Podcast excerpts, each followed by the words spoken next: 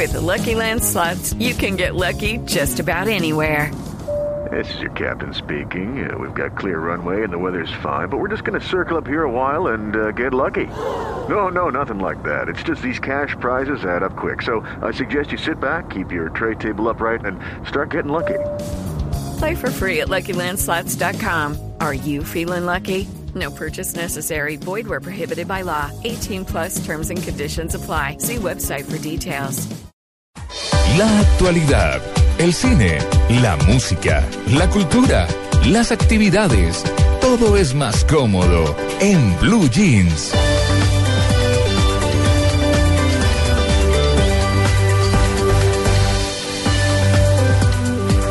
Ocho y 11 minutos de la mañana. Yo quiero saber ustedes cómo activan su cerebro, cómo hacen, tienen eh, algún secretico para acordarse de las cosas que tienen que acordarse o anotan o cómo activan la memoria.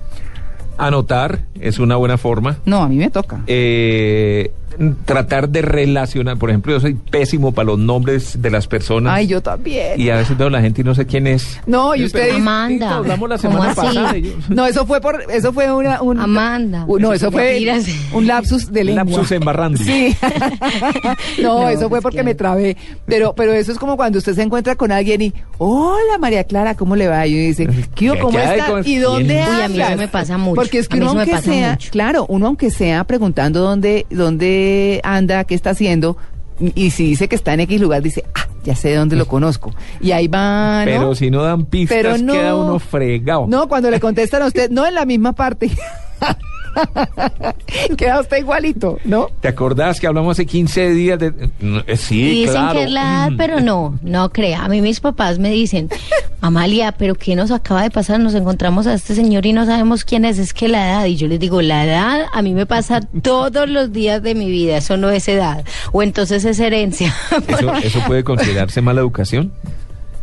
De no prestar atención cuando Mm. No, llega- eso es mala memoria. Sí. Ah, no prestar atención cuando. No, no, digo yo, porque viene alguien, lo saluda, se, se entrevista uno con la persona, conversa, todo lo demás, y a los 15, 20 días vuelve y se encuentra con ¿de qué era que hablaba yo con esta persona?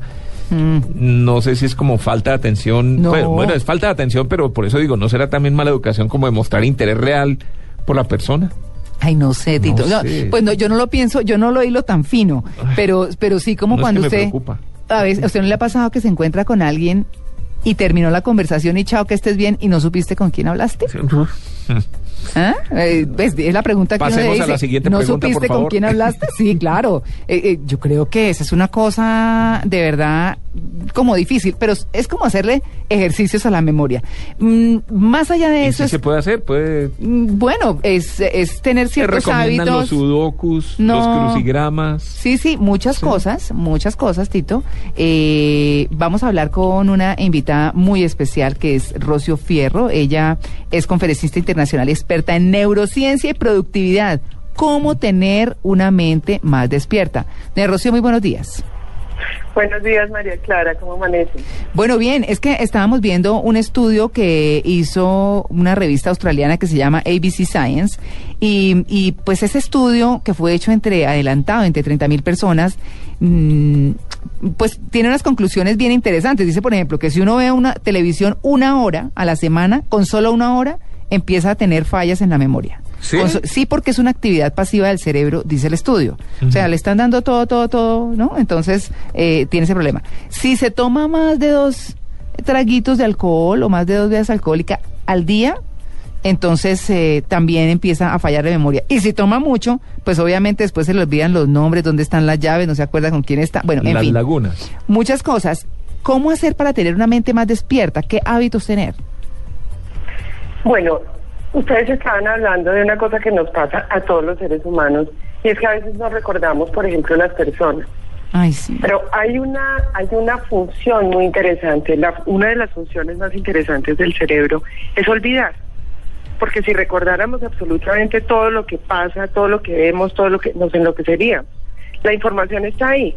El cerebro tiene la capacidad de guardarla, Mm. pero es como cualquier otra cosa. Tú en tu teléfono celular o en tu directorio tienes mucha gente, Mm. pero la vas llamando en la medida que la vas necesitando. La información está ahí. Y esa es una de las, eh, de las cosas de la naturaleza del cerebro. yo no soy médico, ni soy neurólogo, ni nada de esas cosas, pero sí soy una enamorada de esta máquina que para mi gusto es la máquina más democrática del planeta. ¿Y Es la cuál? máquina más perfecta que se conoce, pero es la más democrática porque todos tenemos una. Lo que pasa es que no sabemos cómo funciona, o sea que poder hablar de estos temas es muy interesante porque le puede mejorar la calidad de vida a las personas. Así que no es para asustarse que uno olvide cosas, uno olvida lo que no le interesa y tiende a recordar lo que le interesa. Sí. Entonces eso lo, lo guardas en una en una carpeta, digamos, para ponerlo en términos de lo cotidiano, en una carpeta, en un archivo que sea accesible, fácil de encontrar y las otras cosas las guardas por allá un poco más desordenadamente y te toca hacer un poquito más de búsqueda para encontrarla como cuando uno, no sé, llega a la casa con una factura que no le puso mucha atención, pero si tú compras un carro, pues eh, el- la factura del carro sí está puesta en un archivo eh, que tú sabes dónde está. Mm. Así que, que es natural. Que una mente más despierta se puede entrenar, claro que sí. Dicen los que saben, los estudiosos, que un bebé nace con 100 mil millones de neuronas. Eso es un número que a uno le queda muy difícil entender qué significa, porque 100 mil millones de neuronas es demasiado. Y el que las contó, cada- imagínese. Ni hablar Claro, del que se sentó a contarlas. para que, no es para que se usen todas. ¿Saben cuál es el chiste y cómo hace uno para aprender a vivir? Porque cada cosa que uno hace es un recuerdo de un movimiento, de un color, de un nombre, de un de una persona, de un número, de una información, de una palabra. Cada cosa de esas es información. Y eso se va volviendo data, se va volviendo eh, que tiene sentido en la medida que las neuronas se van comunicando. Entonces dicen también los que saben que una neurona tiene la capacidad de conectarse con 15 mil neuronas más. Así que si uno tiene 100 mil millones y cada una de ellas se puede comunicar con 100 mil, con, con 15 mil neuronas adicionales, quiere decir que toda esa capacidad de guardar información tenemos. Entonces, ¿qué es lo que sucede con el paso del tiempo? Que claramente las neuronas, algunas se van muriendo. Después de los 20 años, eh, dicen los estudios que después de los 20 años uno empieza a perder miles de neuronas diarias. ¿Cuáles se mueren? Las que no se comunicaron con otra, entonces no hay camino, no hay uso y como que la selección natural dice, pues esto no se usó, se vota. Claro. Esto no se usó, no está entrenado, pues no lo necesita. Mm. Pero tranquilos que con 100 mil millones Ah, no, y eso 15.000 sí. la cosa no es tan grave. Claro, claro. Ahora, una persona cuando empieza a entrenarse, mira, cualquier movimiento adicional, hay cosas muy elementales, pero ridículamente simples que uno puede hacer. ¿Para qué? Para conectar otras neuronas y salvar, ha- hacer la caridad de salvar unas cuantas diarias. es que si tú, por ejemplo, repites un movimiento muchas veces, ese movimiento lo metiste desde el consciente al inconsciente. O sea, el inconsciente aprendió a hacerlo. Como cuando uno aprende a conducir un carro. Mm. ¿Se acuerdan que uno iba a la primera clase y uno decía, clutch, primera, clutch, segunda, el espejo, de, la palanca del, del El freno de mano. direccional para abajo es para izquierda y para arriba es para... Y Mm. estos nervios, tú mirando el retrovisor de la derecha, el del centro, y lo que estás haciendo es aprendiendo un montón de movimientos que se van para el, para el inconsciente. Las mujeres tenemos la habilidad de ser multitareas y después pues hacemos un montón de cosas que ya son más arriesgadas cuando vamos manejando. Sí. Entonces hablamos por teléfono. La pestañina. eh, comemos, claro, y nos maquillamos y todo. Entonces fíjense que esos movimientos una veces la gente dice, yo ya me tomé las gotas, porque eso ya lo hizo inconscientemente, porque esa orden ya se la dio y es una rutina. Pero cada vez que uno hace una cosa distinta, entonces, por ejemplo, escribir con la mano contraria a la, a la mano dominante, eh, bañarse con los ojos cerrados. Cambiar de ruta. La mano. Cambiar de ruta, mirar Mm. para otra parte, caminar mirando para arriba y no para abajo.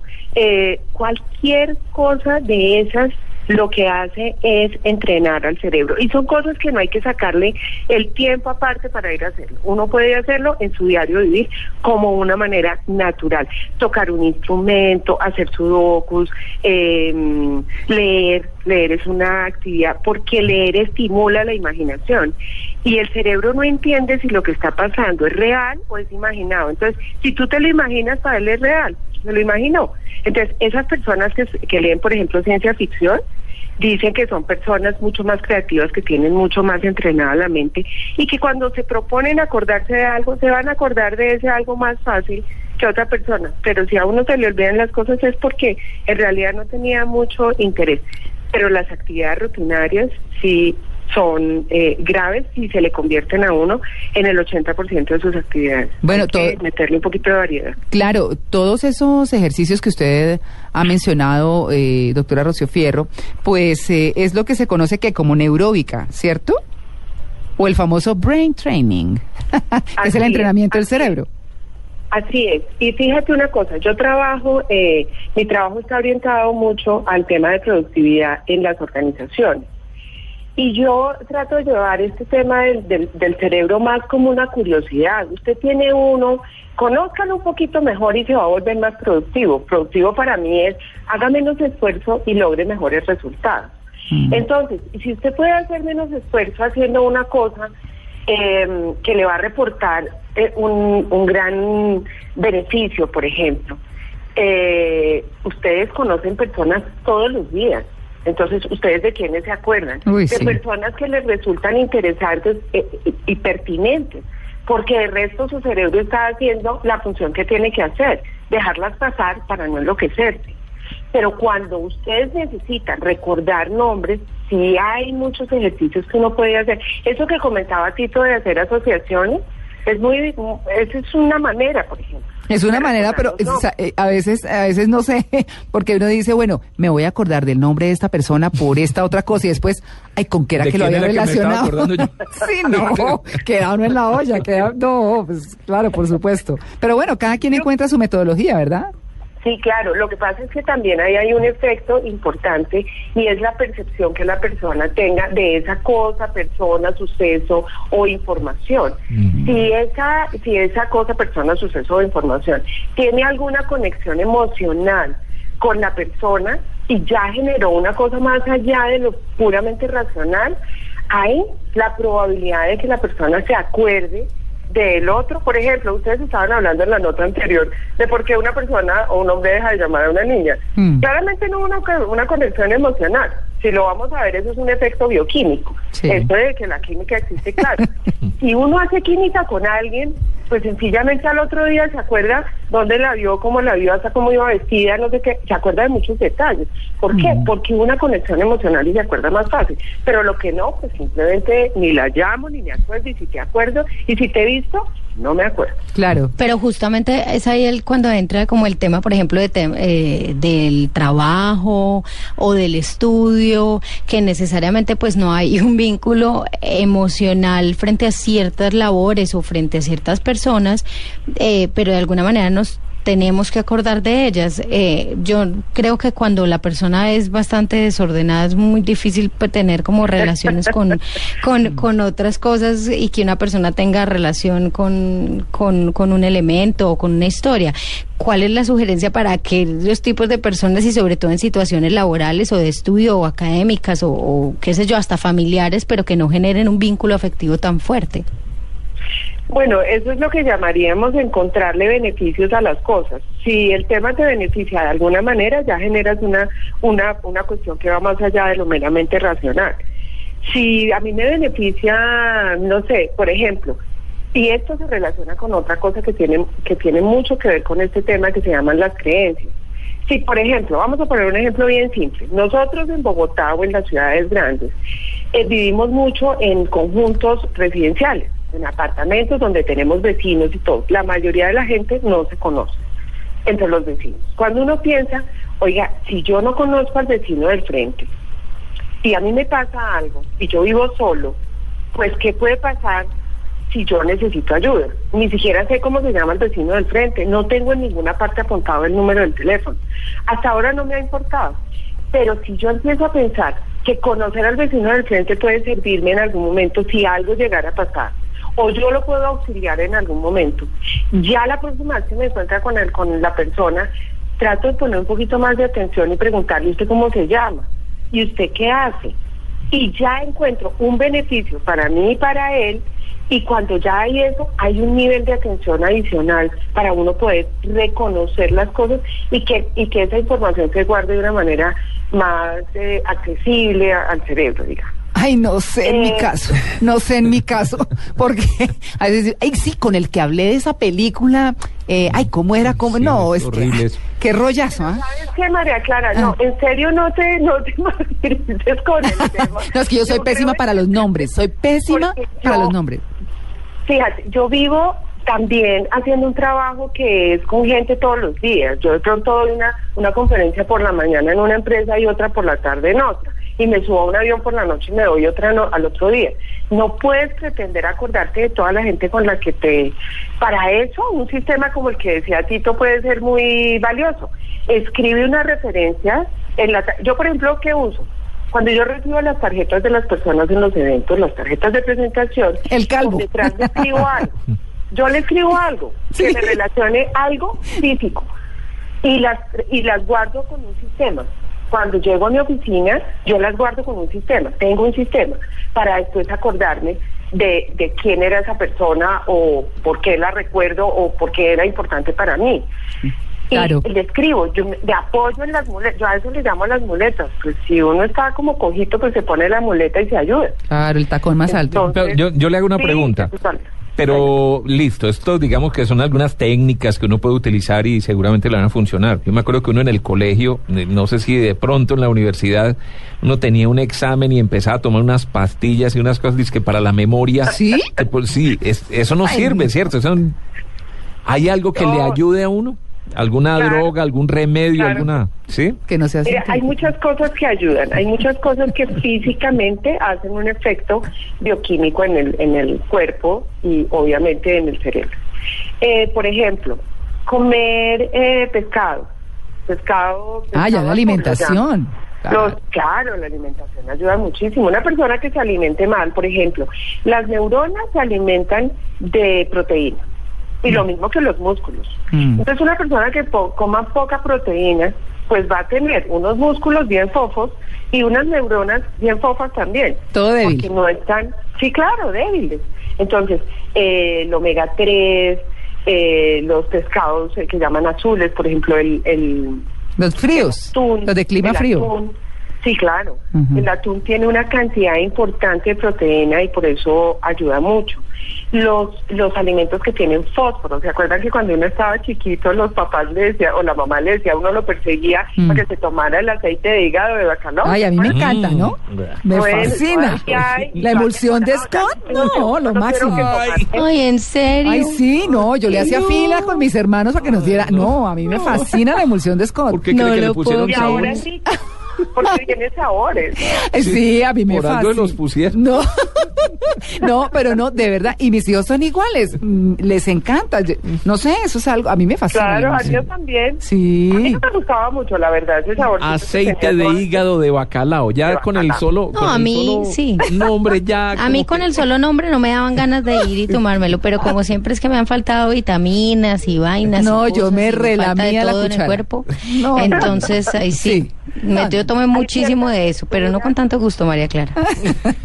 No, yo me relamía la Las verduras también. Uy, el Eh, brócoli. Las verduras Mm. verdes, las, las espinacas, Sí. las selgas, el brócoli. Mm. Eh, en general, en general, la, la, la comida que es más natural, no que viene empacada, no que viene procesada, sino la comida más natural, tiene una cantidad de, de beneficios en general para el cuerpo. No sirven solamente para el cerebro o para tal o cual cosa, sino que son más ricos en nutrientes y en general nos van a sentar mejor. Pero sí sería interesante ver en la dieta cosas que le aporten mucho, por ejemplo, a los niños. Los niños en esa edad temprana necesitan actividades diferentes, necesitan jugar cosas diferentes, necesitan generar habilidades distintas. Eso de la de la, ¿cómo se llama? Estimulación temprana, por Mm, ejemplo, lo que quiere hacer Mm. es generar más conexiones entre mayor número de neuronas para que cuando el niño eh, ya pase los siete años, ya esas conexiones están hechas. Claro. Entonces, por naturaleza va a aprender más fácil, los idiomas se aprenden. Aprender un idioma es buenísimo. Bueno, es no- buenísimo. Claro, no, por supuesto, y entre más temprano se haga, mejor. Ya nos levantaron aquí la tarjeta roja del tiempo. Eh, so- son las ocho y media de la mañana. Pues, eh, doctora Rocío Fierro, muchas gracias por su atención con el Blue Jeans de Blue Radio. Y bueno, ya saben, truquitos para mantener eh, la mente más despierta. No se encarrete con un costeño, por ejemplo. ¿Por qué? Comen mucho pescado y la memoria no les falla. No hay nada que esconderles. Muy buenos días, que esté muy bien. Bueno, se nos fue la doctora Fierro. Muy bien, pues bueno, ya saben, ¿no? No, yo sí tengo... El consejo de Tito fue la mejor conclusión. Sí. bueno, 8 y No 31. olvidan Ah, nada. ¿Los costeños? Claro, comen mucho pescado. Fue mucho pescado. Vaya al lado. Bueno, muy bien.